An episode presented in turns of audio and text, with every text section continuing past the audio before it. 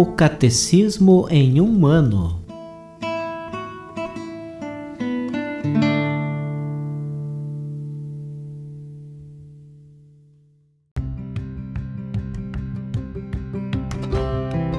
Olá, eu sou Yuri, seminarista da Diocese de Ponta Grossa, Paraná.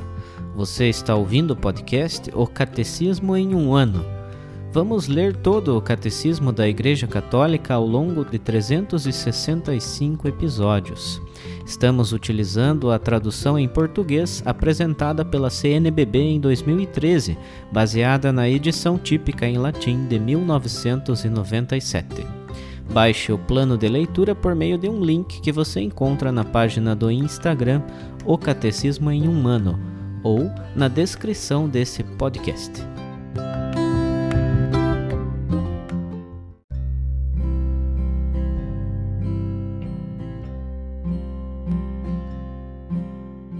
Chegamos ao 18º episódio do nosso podcast O Catecismo em um ano.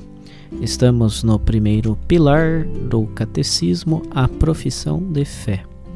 Na primeira sessão, eu creio, nós cremos, no capítulo 2, Deus vem ao encontro do homem.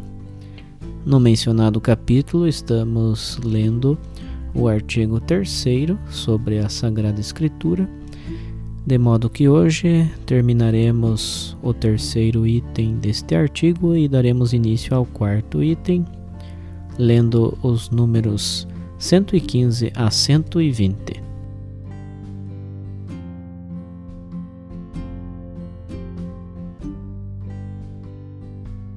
Os sentidos da Escritura. Segundo uma antiga tradição, podemos distinguir dois sentidos da Escritura o sentido literal e o sentido espiritual, sendo este último subdividido em sentido alegórico, moral e anagógico. A concordância profunda entre os quatro sentidos garante toda a sua riqueza à leitura viva da Escritura na Igreja. O sentido literal é o sentido significado pelas palavras da Escritura e descoberto pela exegese, que segue as regras da correta interpretação. Omnes sensus fundantur super literalem. Todos os sentidos da Sagrada Escritura devem estar fundados no sentido literal. O sentido espiritual Graças à unidade do projeto de Deus, não somente o texto da Escritura, mas também as realidades e os acontecimentos de que ele fala podem ser sinais. 1. Um, o sentido alegórico. Podemos adquirir uma compreensão mais profunda dos acontecimentos, reconhecendo a significação deles em Cristo. Assim, a travessia do Mar Vermelho é um sinal da vitória de Cristo e também do batismo. 2. O sentido moral. Os acontecimentos relatados na Escritura devem nos conduzir a um justo agir. Eles foram escritos como advertência para nós. 3. O sentido anagógico podemos ver realidades e acontecimentos em sua significação eterna, nos conduzindo, em grego anagoge, à nossa pátria. Assim, a Igreja na Terra é sinal da Jerusalém celeste. Um dístico medieval resume a significação dos quatro sentidos. Litera gesta docet quid credas allegoria, moralis quid agas, quotendas anagogia. A letra ensina o que aconteceu, a alegoria o que deves crer, a moral o que deves fazer, a anagogia para onde deves caminhar.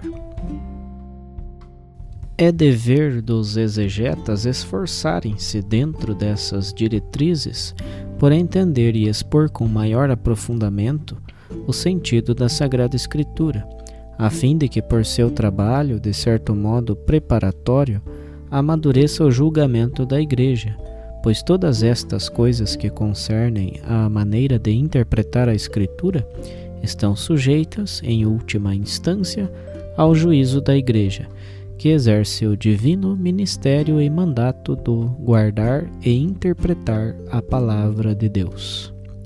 Ego vero evangelio non crederem, nisi me catholicae ecclesiae commoveret auctoritas.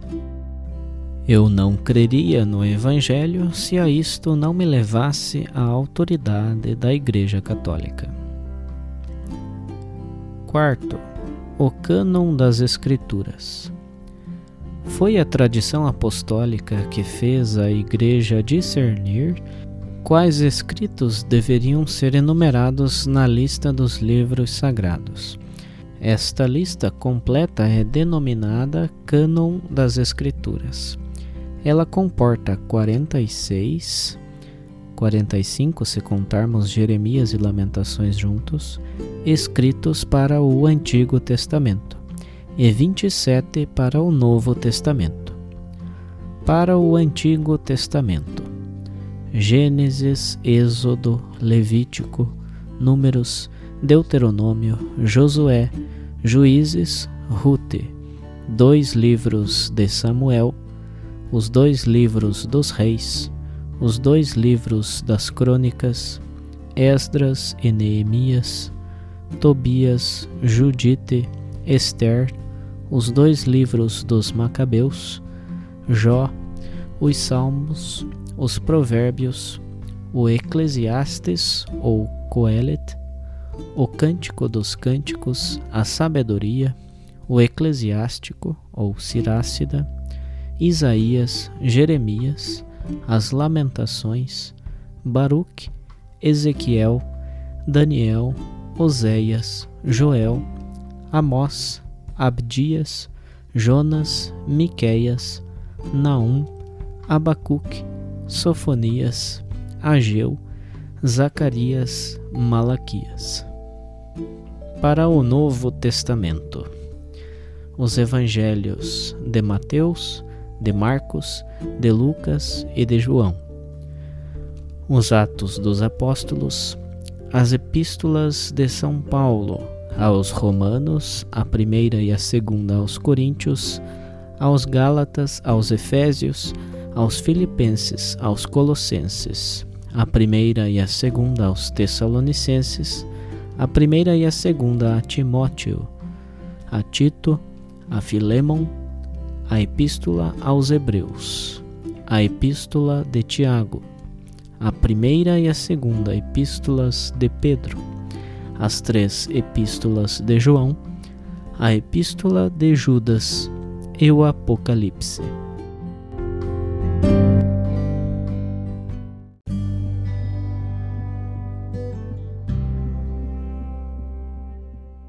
Para o comentário adicional do dia de hoje, vamos ler alguns trechos da exortação apostólica Verbum Domini do Papa Bento XVI sobre a Palavra de Deus, mais especificamente alguns trechos dos números 37 e 38 que tratam sobre os sentidos da Sagrada Escritura.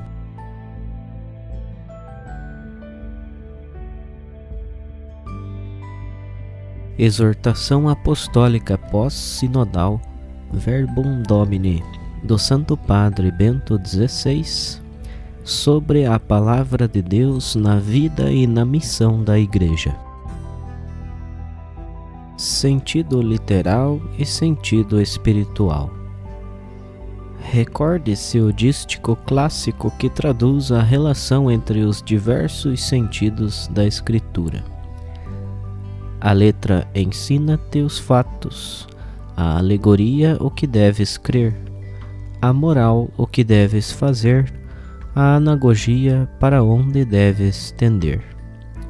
Sobressai aqui a unidade e a articulação entre o sentido literal e o sentido espiritual, o qual, por sua vez, se subdivide em três sentidos que descrevem os conteúdos da fé, da moral e da tensão escatológica. Em suma, aprendemos que só se é fiel à intencionalidade dos textos bíblicos na medida em que se procura encontrar no coração da sua formulação a realidade de fé que os mesmos exprimem e em que se liga esta realidade com a experiência crente do nosso mundo. Somente nesta perspectiva se pode reconhecer que a palavra de Deus é viva e se dirige a cada um de nós no momento presente da nossa vida.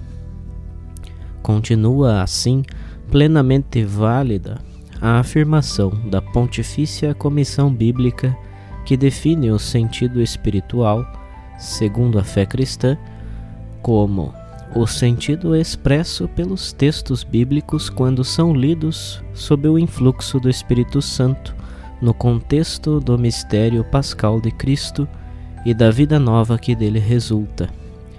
Este contexto existe efetivamente. O Novo Testamento reconhece nele o cumprimento das Escrituras. Por isso, é normal reler as Escrituras à luz deste novo contexto ou da vida no espírito. A necessária superação da letra. Para se recuperar a articulação entre os diversos sentidos da escritura, torna-se então decisivo identificar a passagem entre letra e espírito. Não se trata de uma passagem automática e espontânea.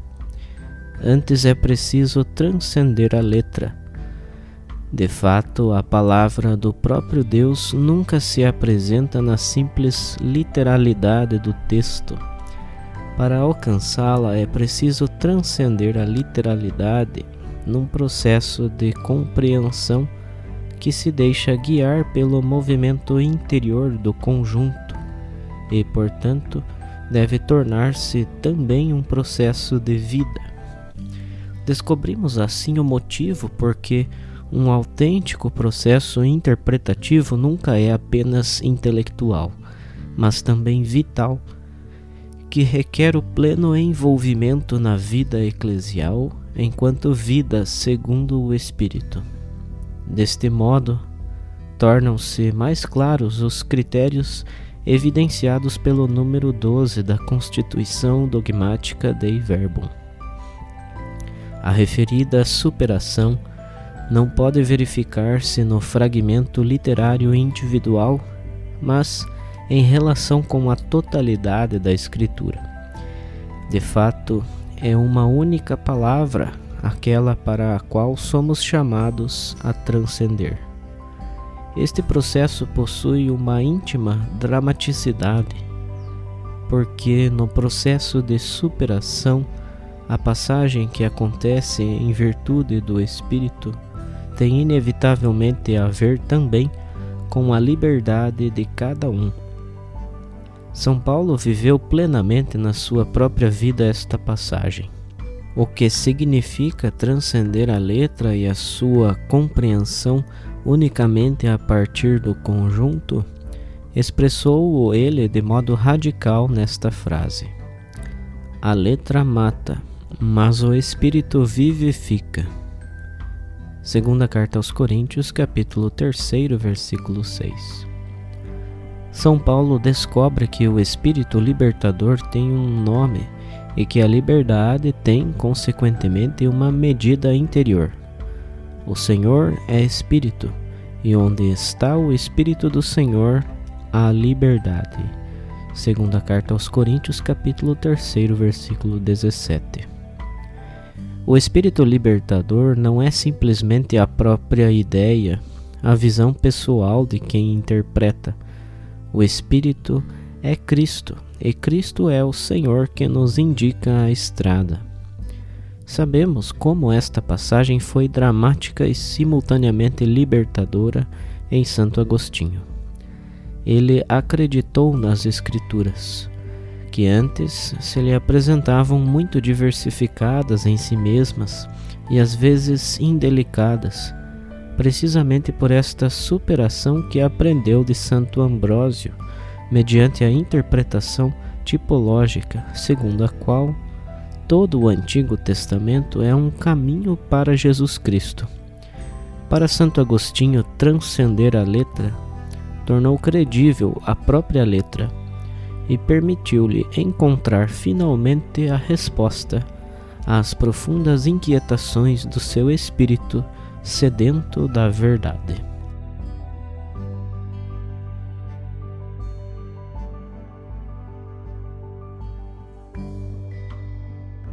Os documentos papais encontram-se na íntegra no site da Santa Sé, vatican.va.